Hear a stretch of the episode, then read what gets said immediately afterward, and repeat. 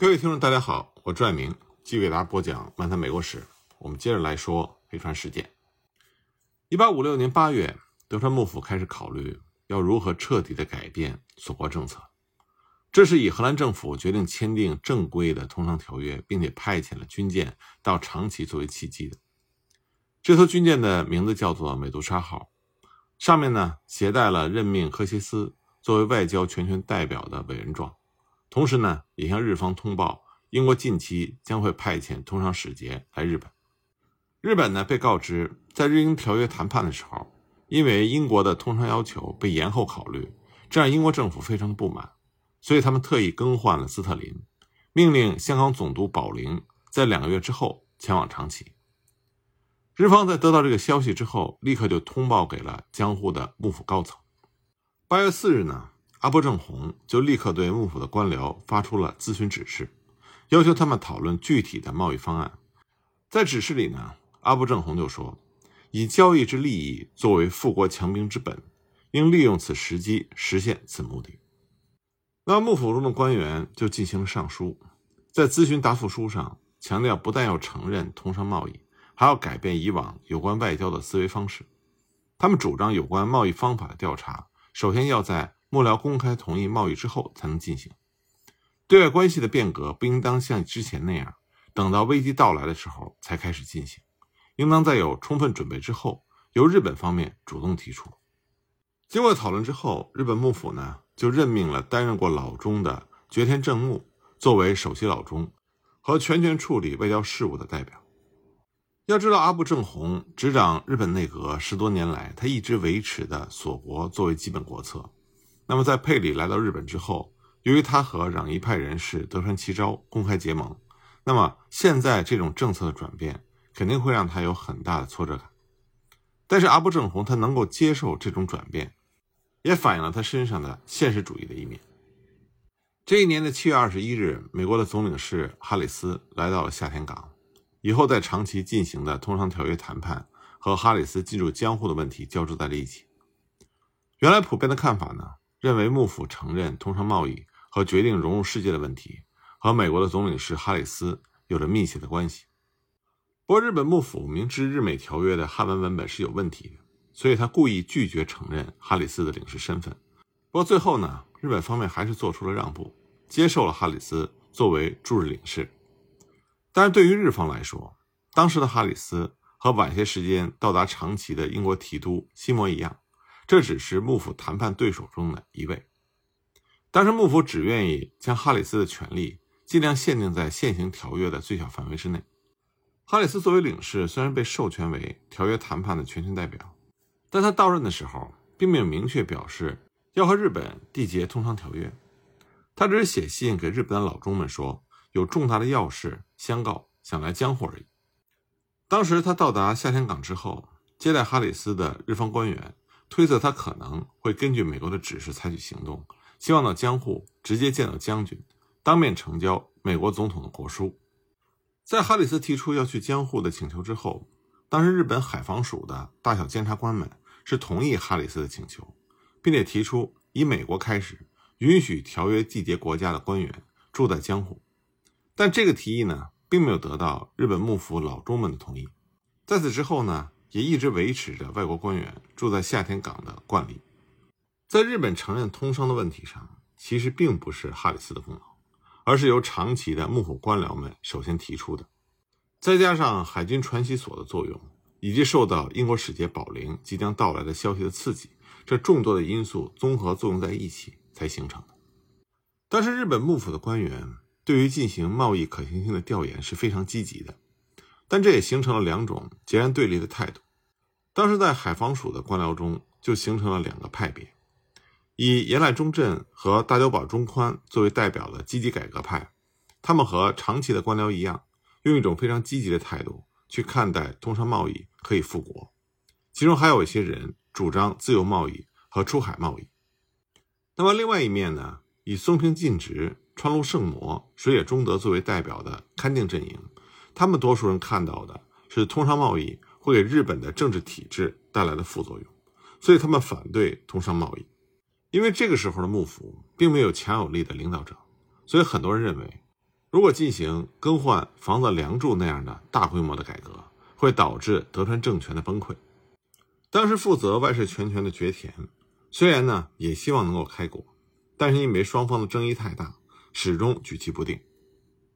就在这个紧要的关头，外部环境的变化让日本通商的问题得到了解决。一八五七年二月，日本得到了第二次鸦片战争的消息。那么，原来在海防署反对通商贸易的那些人，受到这个消息的刺激，他们尽管对通商仍然持着消极的态度，但还是同意通商。在这种情况下呢，绝田他就坚定了将日本政府引向积极开国通商道路的决心。他很快就向幕府的官僚下达了咨询书。从这个咨询书里，我们可以看到，绝田这个时候已经不顾英国的动向，而自主做出通商的决定。经过讨论之后呢，四月十五日，他从勘定奉行中选出了水野忠德，从大监察官中选出了岩濑忠镇，派往长崎。调研通商贸易的事宜。实际上呢，他和有贸易经验并和日本保持友善的荷兰已经进行了商量，起草了比较可行的通商制度，并且以此作为和其他通商国家缔结条约的蓝本。为了对付紧急事态的发生，他甚至还给予了水野和岩濑特殊的权限：如果英国使节到来，在万不得已的情况下，可以签订条约。不过，有关哈里斯到江户见将军的问题。绝田正木还和以往那样采取不同意的态度，他考虑了荷兰和美国到江户见将军的问题，但是因为哈里斯在夏田港奉行非常粗暴的态度，所以尽管哈里斯再三请求，以及大小监察官都主张允许哈里斯去江湖，绝田还是不同意。他下达指示，要求哈里斯呈交国书和告知重大要事，只需要夏田奉行接待就可以了。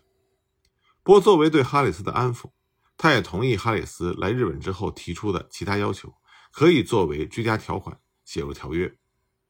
五月二十六日所举行的日美条约谈判，就是审议这些内容。在当时条约的条款里呢，写入了一条，那就是日本和外国的货币一律采取金币对金币、银币对银币，按照相同的重量进行交换。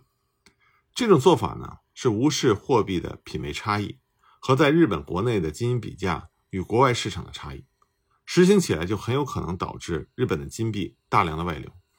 日本的财政当局当时发现了这个问题，并且采取了相应的对策，但是呢，并没有起太大作用，这是后话。尽管日方呢在条约上做出了让步，但是哈里斯并不买账，他仍然拒绝将国书交给夏田的奉行，声称把国书直接交付给新的将军，这是美国总统的指令。对此呢，幕府的对策是采取缓兵之计，拖延哈里斯来江户，借口呢要等长崎的调研结束。到了七月初，幕府的态度有了松动，答应哈里斯，如果能够事先告知他所谓的重大要事的内容的话，就可以到江户呈报，并且有关通商贸易的问题，则以十八个月以上的时间作为期限，作为条约谈判。但哈里斯仍然威胁说，重大要事。最终还是要等到将军接收国书之后才能呈报。如果美国的国书只需要老中接收的话，那么要事呈报可以改为在夏田港进行。但日方也没有做出任何的让步。为此呢，哈里斯甚至威胁说谈判即将破裂。正好这个时候，美国的军舰来到日本，那么幕府也担心哈里斯会利用这个机会直接自己到江户去，所以终于在一月二十三日。全部接受了哈里斯所提出的条件，并且到江户的日期也确定了下来。但这里要强调的是，日本同意实行通商这件事情，完全是绝田按照自己既定的计划在进行。在哈里斯提出强烈要求和威力强大的军舰到来之前，绝天实际上已经下定了决心。而且六月九日，阿部正弘病逝，在此之后，以松平进直所代表的反对开国一派的势力也就衰退了。那么，德川幕府里主张改革开国一派也就加快了步伐。那么，开国通商政策的这个变化，就加速了长期方面关于贸易的调查研究。水野忠德和岩濑忠镇他们咨询了荷兰商馆的馆长，那么他们就放弃了自由贸易制度的观点，而决定采纳渐进扩大次要物品交易的办法。他们对于把长崎和香馆设为通商口岸取得了一致意见。当时，日本幕府。想先和荷兰签订条约，再和美国签订相同的条约。可这个时候呢，俄国的普加廷又来到了日本。他虽然是被派往远东处理俄国和中国事务，但是因为谈判进展不顺利而来访长崎。由于日本和俄国之前有过约定，在开始进行通商谈判的时候，俄国将成为日本最先的谈判对象，所以呢，水野等人就决定按照原来的程序进行。日本分别在八月二十九日、九月七日和荷兰还有俄国签订了进行通商贸易的追加条款，然后再和美国的哈里斯签订通商条约。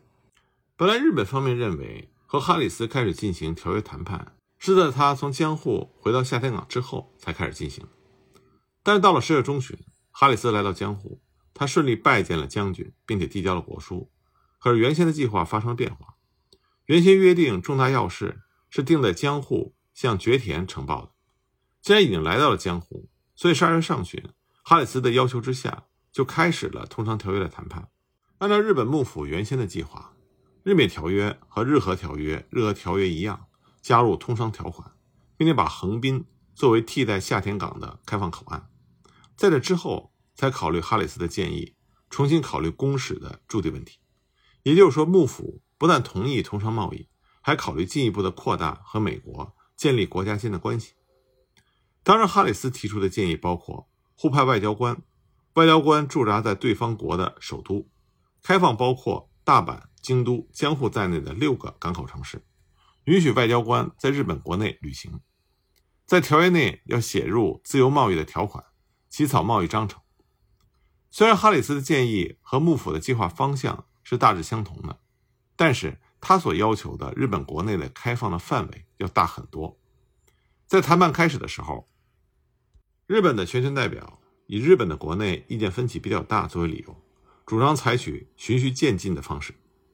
哈里斯呢，则坚持只有采纳他提出的方案，日本才能避免和西洋各国之间的战争，并且由此走向富强。所以谈判并没有取得任何的进展。那么，由于哈里斯他拒绝了日俄和日俄条约。谈判桌上的情况就是哈里斯不断的提出要求，而日本则采取了步步退让的态度。首先呢，在派驻江户公使的问题上取得了进展；其次，确认了江户开放和自由贸易；最后呢，确认了大阪和兵库以及其他四个开放港口同时开放。那么，哈里斯所做出的让步只有开放京都、美国人在日本国内旅行这两项，而日本提出的要求。被接受的只有条约批准书的交换，在华盛顿进行这一项而已。这个结果是谈判开始的时候，日方完全没有预料到的。虽然哈里斯的主张和当时日本国内的激进的改革开放者的主张在很多方面是一致的，但是谈判的结果仍然激进的让人惊讶，尤其是允许把大阪和兵库作为开放的港口，这相当于把不易防守的京都地区。彻底暴露在西洋舰队的炮火之下。那么，就在日方和哈里斯在江户开始谈判的这段时间，幕府已经向国内的各大名表明了日本将在对外关系上做出重大变革的方针，并向他们提出了咨询。那么，其中有不少大名反对开放京都附近的港口，但是为了平息反对的意见，觉田正木等人就做出了史无前例的奏请天皇赦许的动作。结果呢？孝明天皇明确表示反对，但是他的反对意见无效，因为在日本原有的政治框架里，天皇并没有有效的反对手段。但为什么德川幕府会采取如此自相矛盾的措施呢？这让后世百思不得其解。就这样，在日本付出了重大让步之后，签订的日美临时条约，在一八五八年六月十九日签订了。和以往签订的对外条约不同的是，在这个条约的末尾处。日方盖了大军和高官署名的印章，特别是大军的署名，这是首次使用。这说明这个条约是在完全采取对等的形式下签订的。条约的签订呢，意味着日本用与朝鲜相同的待遇对待西洋国家。这意味着从这个时候开始，日本开始正式的融入到西洋的国际法体系。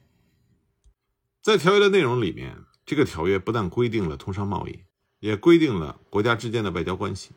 这一点是非常重要的。世界上没有正式的外交关系，而只有通商关系的国家并不少见。近代的日本和大清国的关系就是一个典型的例子。那么，通过日美条约，日本的对外关系政策就确定了。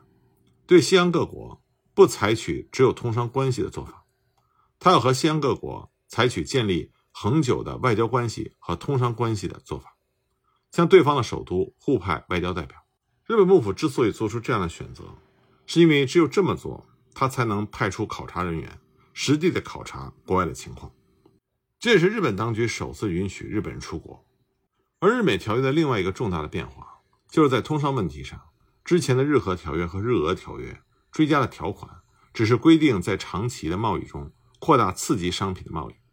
可是，在日美条约中，则是直接采用了自由贸易的做法。另外值得注意的是，在通商方面，条约在日本人出海交易方面并没有给出太多的考虑。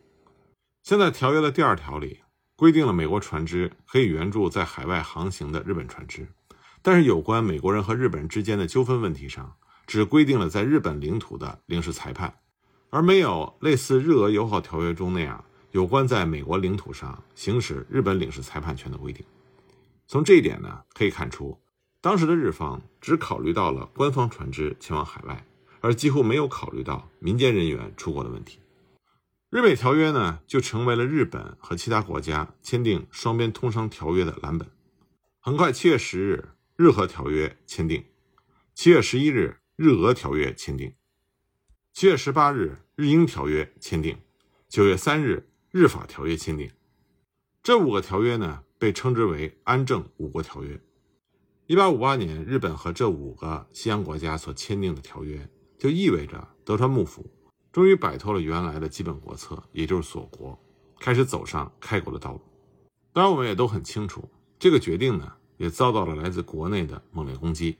再加上当时没有处理好将军继承人的问题，这就引发了日本近代最严重的政治危机，也为幕府的倒台埋下了伏笔。不过，这五个条约呢，虽然大致基本类似，但在具体的细节上还是有差异的。关于这方面的情况呢，我们下一集再继续给大家分析。